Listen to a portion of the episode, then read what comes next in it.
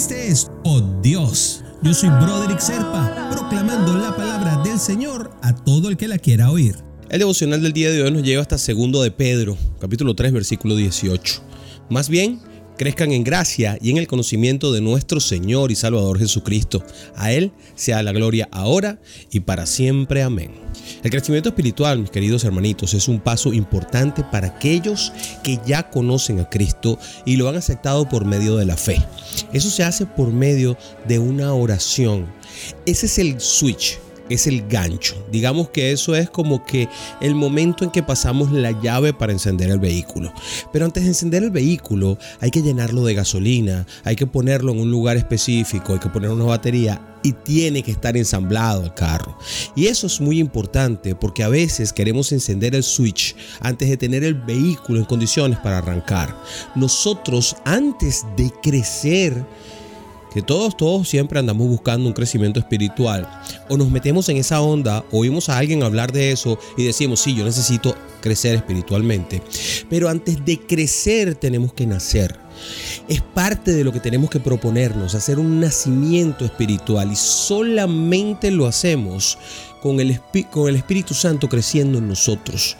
Sí, podemos decretar que somos hijos de Dios y que reconocemos a Jesús como nuestro Salvador. Pero si no abrimos nuestra esencia a que el Espíritu Santo entre en nosotros y habite allí, pues será muy difícil tener ningún tipo de crecimiento en semejanza a como queremos todos, que es parecernos a Jesús.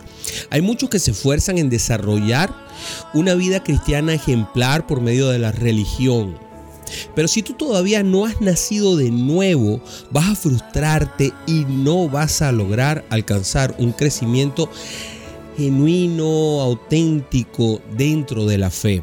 Porque no se trata de religión, se trata de la fe, se trata del libro de los libros y de una comunicación espiritual por medio del Espíritu Santo, por intermedio de Jesús con nuestro Padre Santo.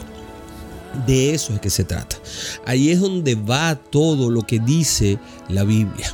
El libro sobre la base de lo que nosotros tenemos dentro, que es esa fe que nos inserta el Espíritu Santo. No se trata de un proceso automático en la vida del cristiano, no crean eso. Crecer en la gracia y conocimiento de Jesucristo solo es posible a través del Espíritu de Dios que mora en ti. Pero para eso tienes que abrirle las puertas, dejar que fluya y dejar que tome control sobre tu vida. Porque muchas veces sí podemos tener al Espíritu Santo dentro de nosotros y tenemos unos momentos muy brillantes de buen cristiano, pero la vida no está en ese camino porque no hemos dado el control absoluto sobre nosotros y no lo vamos a conseguir por nuestros propios esfuerzos, créanmelo sino por la gracia y obra de nuestro Señor. Yo estoy en construcción, estoy en camino. Permanentemente debo estar buscando. Esa es el mood que debemos tener. Porque yo no sé si estoy. Siempre estoy tratando de dar ese paso extra, esa milla extra, como dice en Estados Unidos, para tratar de dejar que el Espíritu Santo tome control en mí. Yo no lo sé y nunca lo vamos a saber quizás. O a lo mejor hay quien lo sepa pero lo que sí es importante es que en la medida de que hagamos el intento permanente, Dios nos va a premiar con una victoria. Nosotros solamente vamos a colaborar siempre con la obra del Padre y es por eso que te digo que Dios te premia con las victorias, porque Él es el que está haciendo la obra, no nosotros.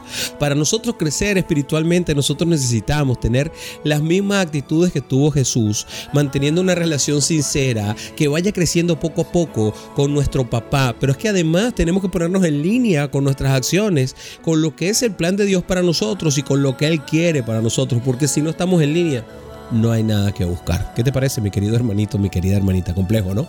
Oremos. Amado Señor, te entrego mi vida en este día para que trabajes por mí. Hazme parecido a Cristo.